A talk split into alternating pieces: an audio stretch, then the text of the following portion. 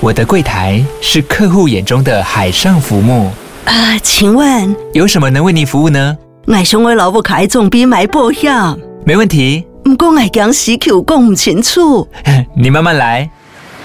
办您靠岸，台银人寿一直都在，以安心、可靠、诚信、稳健为本，尊重多元，关怀弱势。因为台银人寿，我不再漂流。以上广告由台银人寿提供。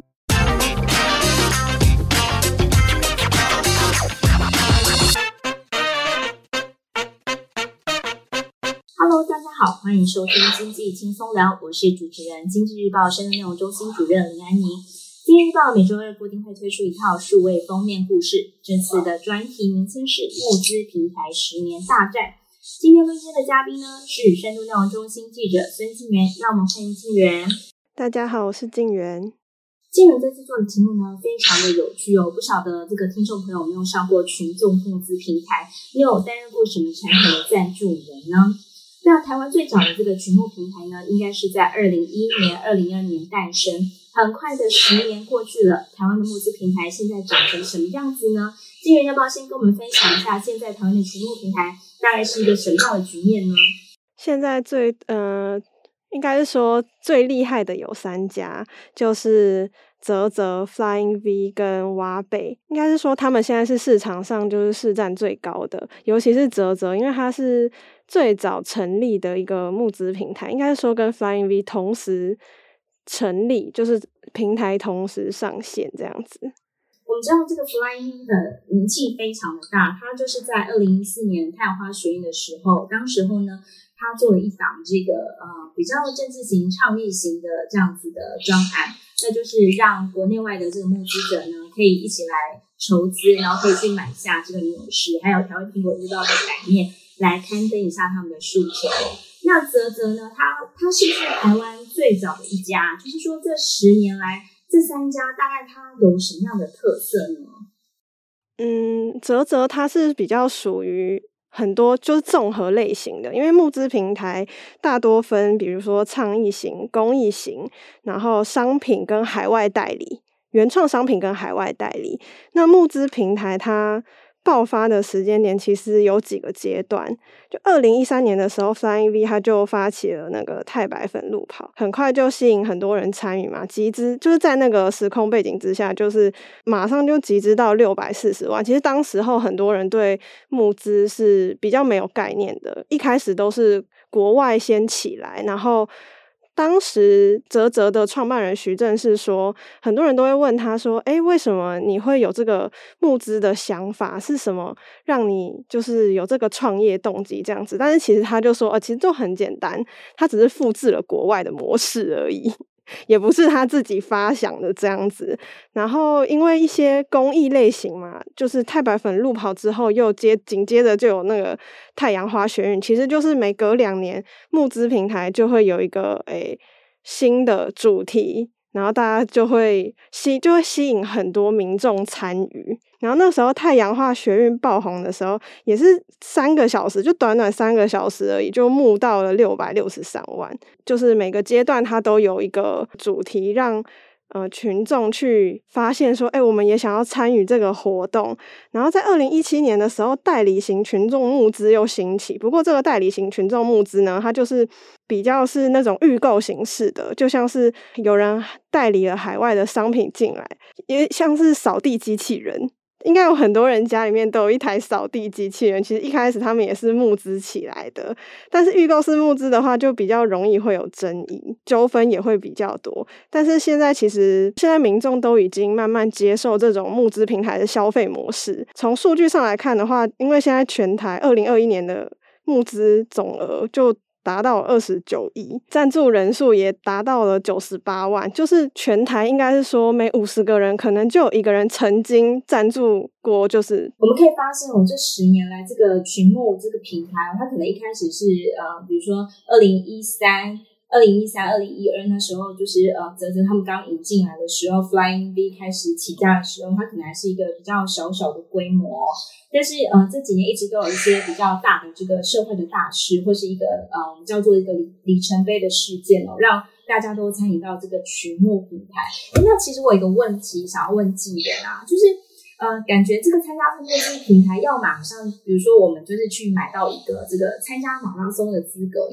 要么就是说，比如说我们可能参加这个预购，或者说我们买买买到一台这个扫地机器人，或者说我们参加某个人的这个专案开发，我们可能有机会去拿到他开发出来的产品啊。但这个跟我们，比如说我们去。其他那种就是，比如说我们去其他的那种购物平台买东西，有什么不一样？不是感觉都是买东西吗？对，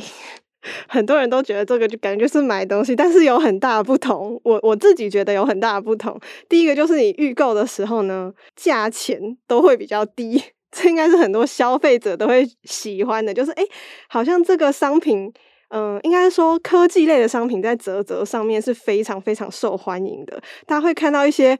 有点像是黑科技的商品，但其实它又不是。比如说他，他嗯，徐正他也有跟我分享过一个还蛮有意思的商品，是菜刀。就那个菜刀，它其实是也是台湾很本土的品牌，但是它就是用磁铁的方式，让一些菜刀可以吸在一起，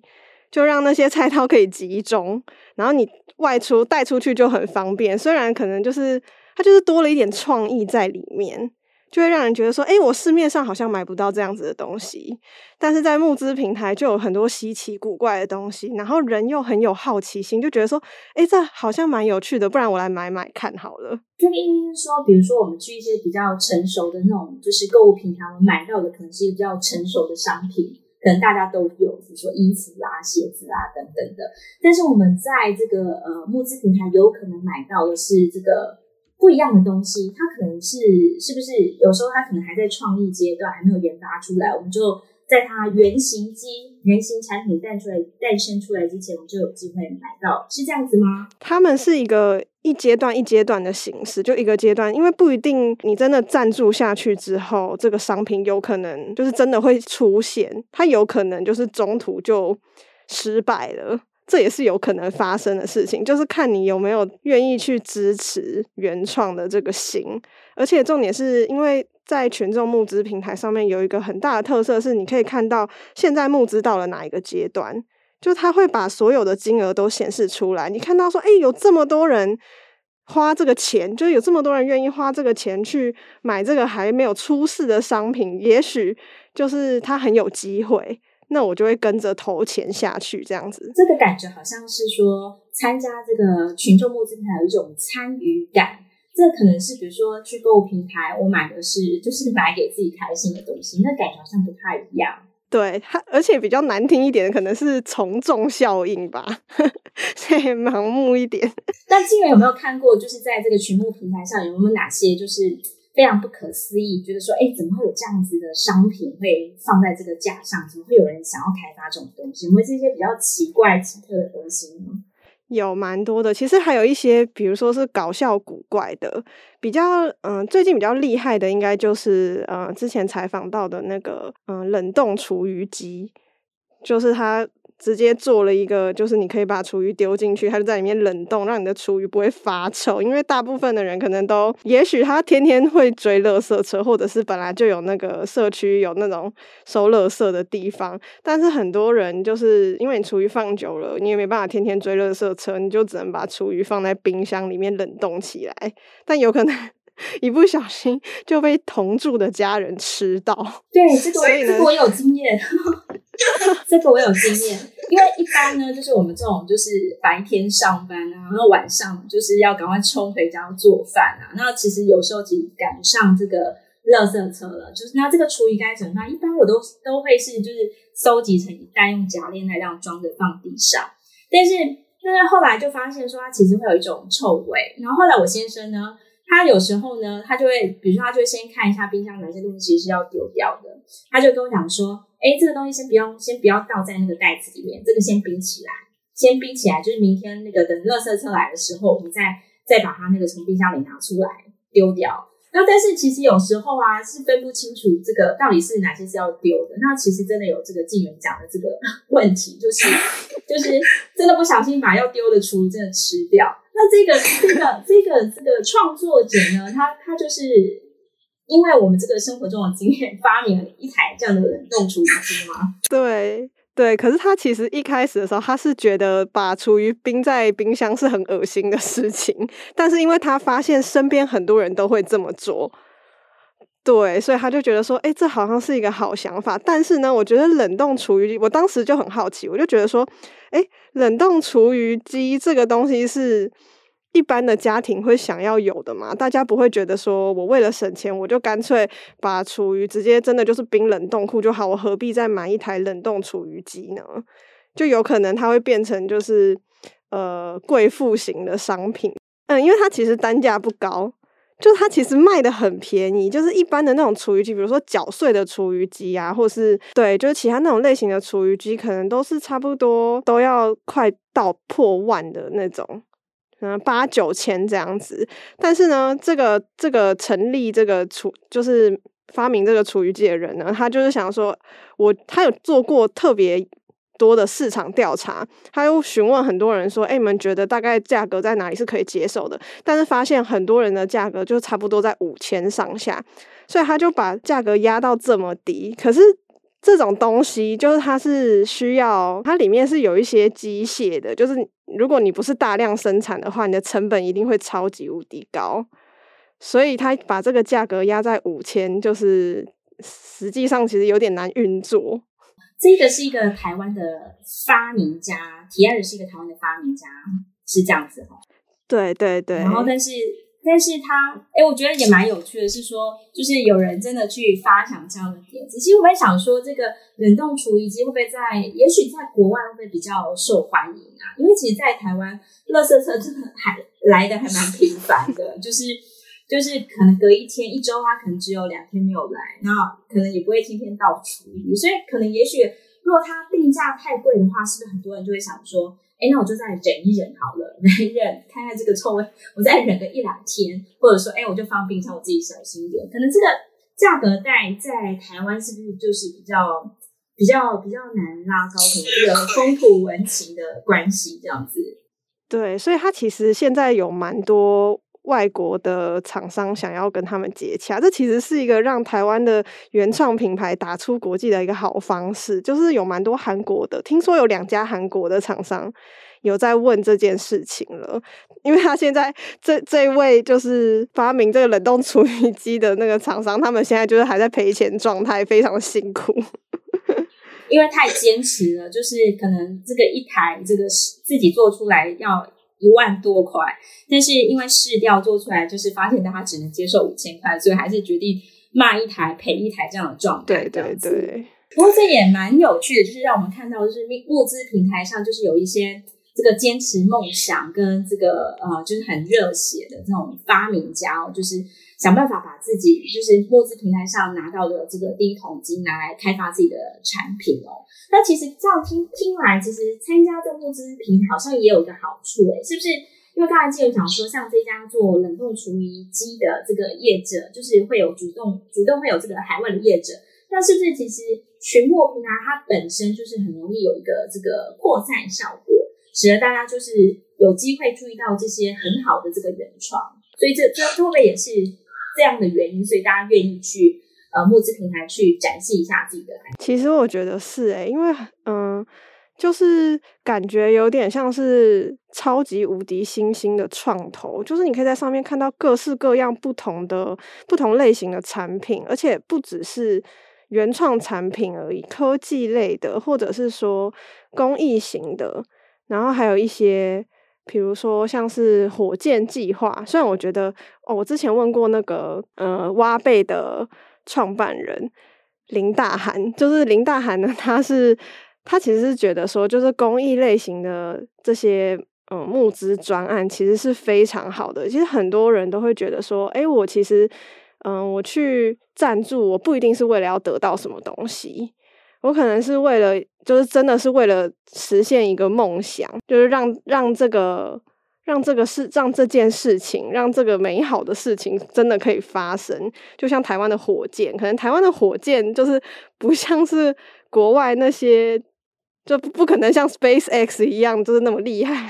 就是台湾的火箭可能就是很像模型一样的飞上去，可是还是会有人就是就是火箭的爱好者、航空的爱好者、航宇的爱好者，就会想要完成这件事情。然后群众募资是一个很好的平台，可以让大家一起去完成这个梦想。虽然很渺小，但是也可以得到心灵上的满足。哦，哎，所以这个参与这个群众募资平台，其实还有一种就是，并不是真的说，哎，我真的，哎，赞助的钱，我最后一定要拿到一个什么预购商品。有时候这种参与感就胜过了一切，这样子。对，就是这个是很吸引人的，就是赞助人就非常容易因为群众效应去追随热潮。嗯。各位听众朋友，请问你有上过群众募资平台吗？你曾经赞助过什么产品呢？也欢迎你留言来告诉我们你在群群众募资平台上的经验是好还是不好，都都欢迎留言告诉我们哦。好，接下来呢，其实我也想问一下这个静妍哦，刚刚其实讲说，诶，有有些人其实如果他是带着这个呃，就是梦想赞助这样的心态。就是他可能不会在意说，哎，最后那个火箭到底有没有飞上去，或者说最后这个这个产品哦有没有这个研发出来？那可是对于很多人来讲，他可能这个参与预购、参参加这个募资，就是为了要拿到预购的商品，而且如静妍所说，好像参与这个预购可以以一个比较低廉的这个价格。去拿到这个日后研发出来的产品，哎，那我很想问静妍啊，像这种比例是不是也也也还蛮高的？大多数应该都是这种的，而且，呃，应该说自从这个代理型的募资崛起之后，有很多人就会想要买到这个，因为其实代理型的产品大多数都是从海外来的，那海外来的话，它可能发展就更加成熟，也比较完善，而且你一定会拿到商品。不太可能不会不拿到商品这样子，所以大家也会对海外商品还蛮踊跃的这样子。然后一般原创商品的话，其实就是会有它的风险，所以大家还是会多加考虑。不过像是现在非常有名的品牌，就是台湾的鲜乳坊，应该它它算是一个标杆吗？在那个对，就是对对，它也有它的坚持，就是。应该是说，在募资平台上面的这些业者，他们都很会说故事，就是要贴近消费者，让消费者知道说，哎，我做这个产品是因为什么，然后有什么吸引人的地方，然后你消费者可以得到什么样子的东西。而且鲜乳坊它其实就是真的是靠六百万起家，然后累积募资额到两千万，现在营收也已经破五亿。对，就是。靠着募资平台就可以把一个品牌打造得这么好，就觉得很厉害。而且其实有蛮多中小企业会利用募资平台当做是一个行销的管道，然后可以帮自己做一些口碑这样子。而且其实你一般中小企业，你可能也没有办法认识什么媒体，也不知道怎么行销，但募资平台你就可以直接呃拥有他们的流量，因为泽泽啊，然后 Flying V 啊，他们的受众其实流量都很高。就大家，你每天在上面看到的商品很多，所以而且有固定有固定的人会去这个募资平台上面固定去浏览。其实有一家业者，他们就是呃，因为自己本身就是募资平台的爱好者，进而去就是成为这个提案者这样子。他是一家叫做好好学书桌的一个，其实他原本哦，他叫环安，他其实原本不是在做这个。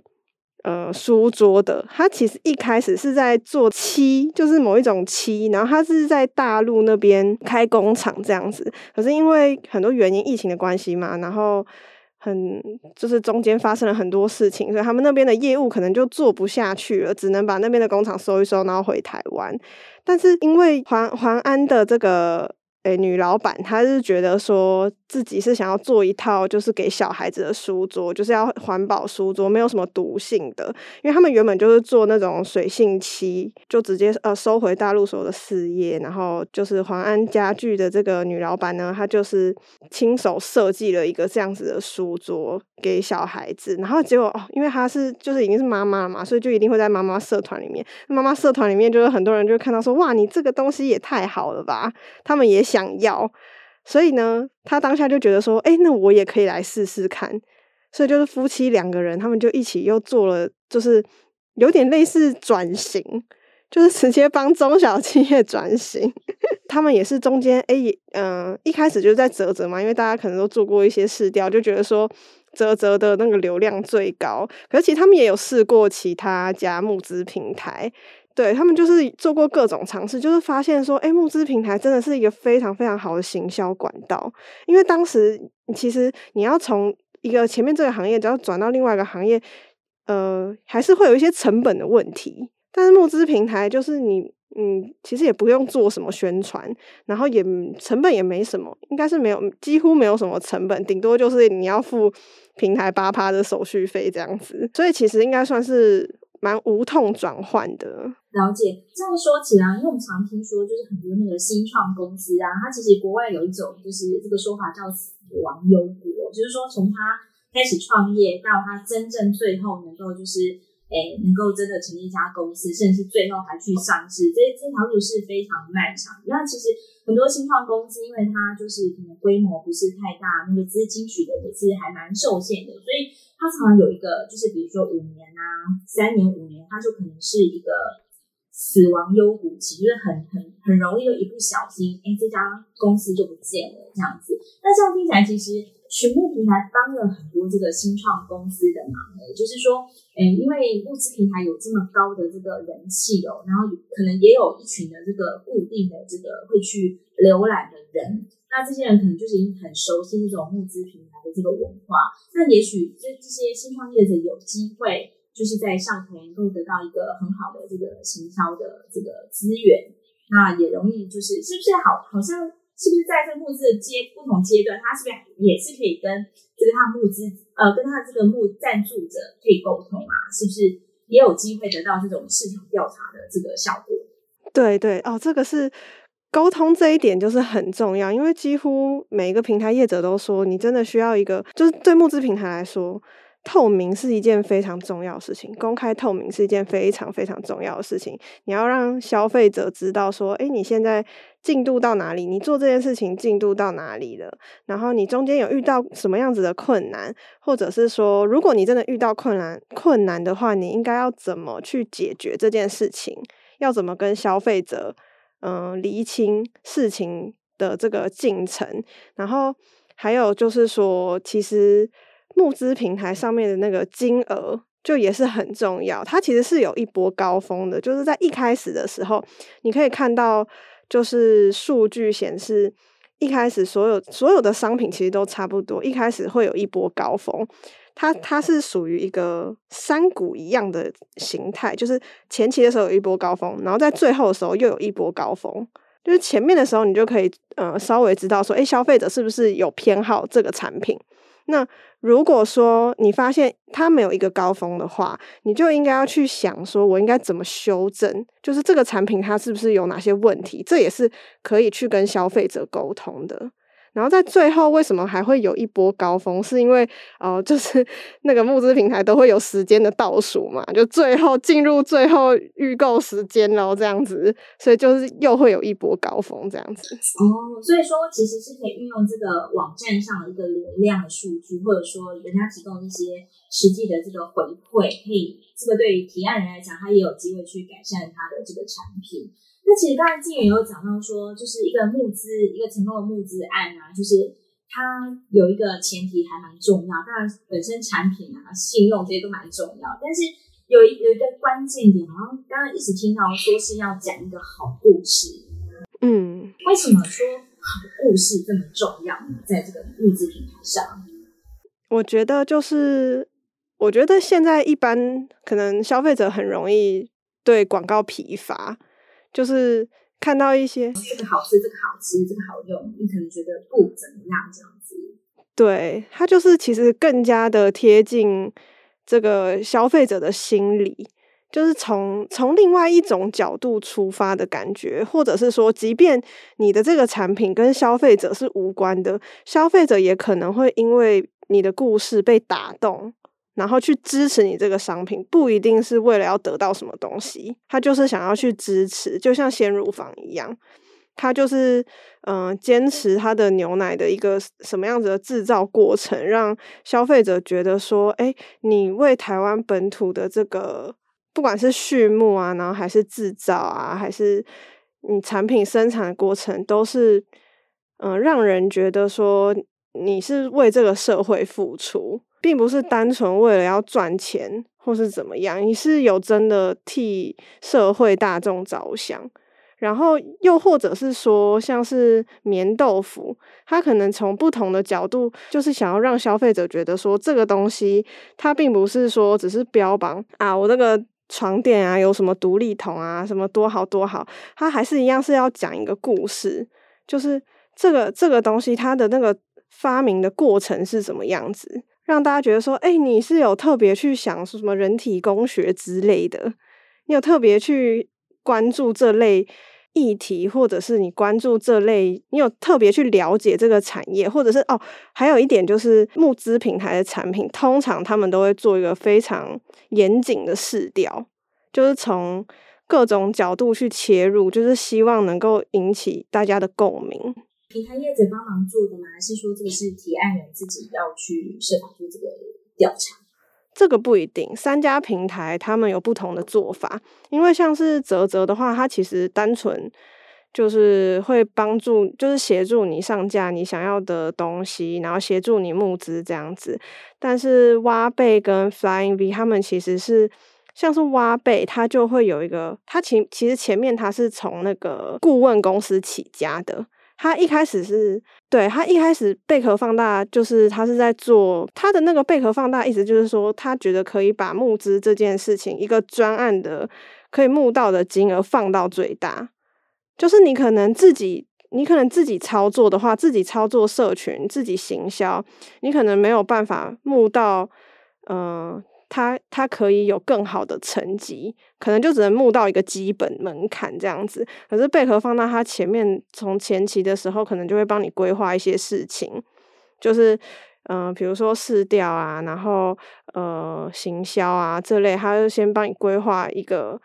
呃比较完整的好的故事，然后去再去放到募资平台上面。然后 Flying V 他们就是也是一样，是这种像一条龙的规划，可是他们更注重的是。后续希望这些新创公司不会因为只募到一轮钱之后，就就直接呃 game over 这样子。他们会希望说，你可以持持续持续经营下去，让你的品牌就是继续在这个市场上存活。嗯，因为这家公司可能也有可能接下来还有第二个产品、第三个产品，也都可以再回到这个募资平台上来做募资。哎，那最后一个问题哦，是我也很好奇啊，因为其实虽然有这种就是比较这个呃支援梦想型的赞助人，但是也有这种很就是将本求利，希望说就是我的赞助还是最好能够拿到这个就是商品。那不晓得说这个在群募平台，因为我们知道它十年来它的成长规模是还蛮惊人的，就是可能从最早的这个几百件，一下子来到了快两千件，然后那个募资额也是。从一个大概可能几百万的规模来到了二十九亿，那不晓得说这个这当中十年的这样一个大成长过程当中，是不是也会有一些纠纷呢？嗯，自从海外型募资平台开始之后，爆发之后纠纷就很多。原本一开始应该是在海外型募资崛起之前，可能募资平台上的纠纷就十几件而已，但是之后就是飙升到几百件这样子。那那个时候，我也有问那个消保处的副处长说：“诶，这个我们是不是有办法可以去防范，或者是我们应该要怎么去让这个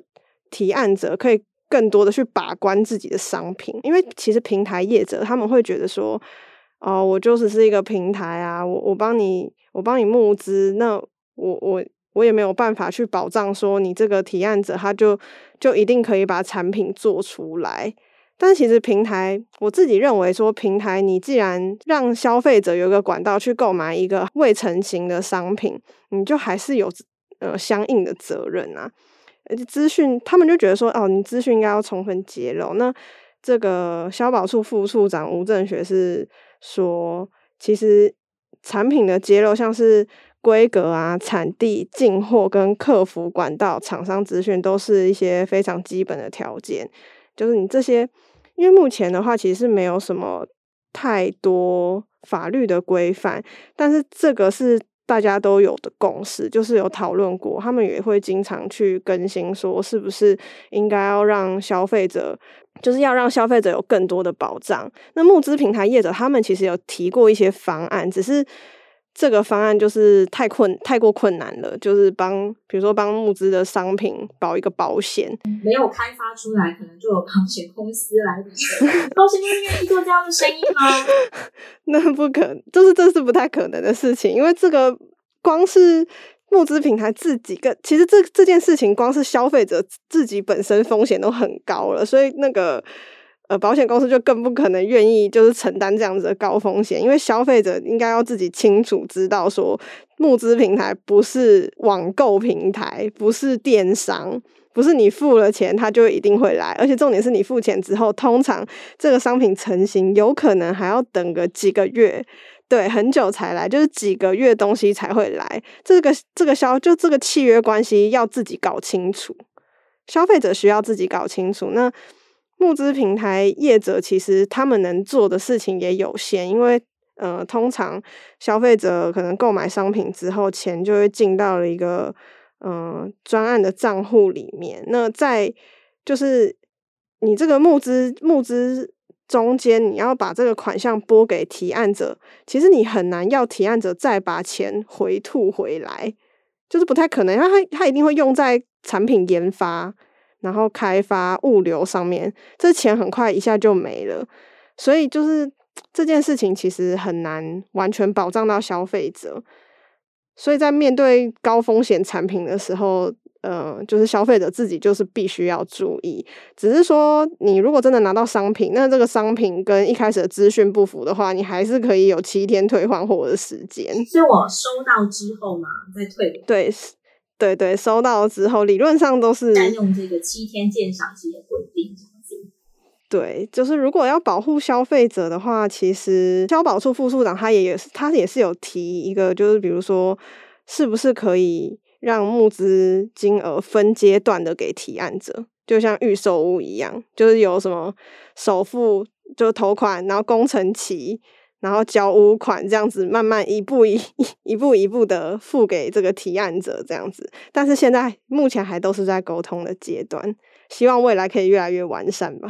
对，其实这当中还是有很多的这个解方哦，正在讨论。当中，不过我觉得这个，因为募资平台它还是跟一般我们的购物网站或者说一般的这种商店，实际上还是一个比较呃不一样的性质哦。因为它贩售的东西很可能是一个未来的东西，未来一个产品，他可能现在先告诉你一个诶关于未来美好的故事，但是真正等到他拿到钱，然后最后要做出来，其实有种种的关卡。其实像在疫情。之间哦，就曾经听说有很多的募资案啊，就是他可能原本估算这个，哎，我做的成本可能只要假假设一百块钱之后，那没想到就是这个疫情一来，这个物流费也涨了，那那个成本啊也涨，然后很多那个料其实也拿不到，然后也也涨了，然后所以其实这个交期就变得很不一定。那有时候可能是这个这种有点非战之罪的情况下。这时候真的是会让这个诶提案人很伤脑筋，让这个赞助人可能也觉得蛮跳脚的。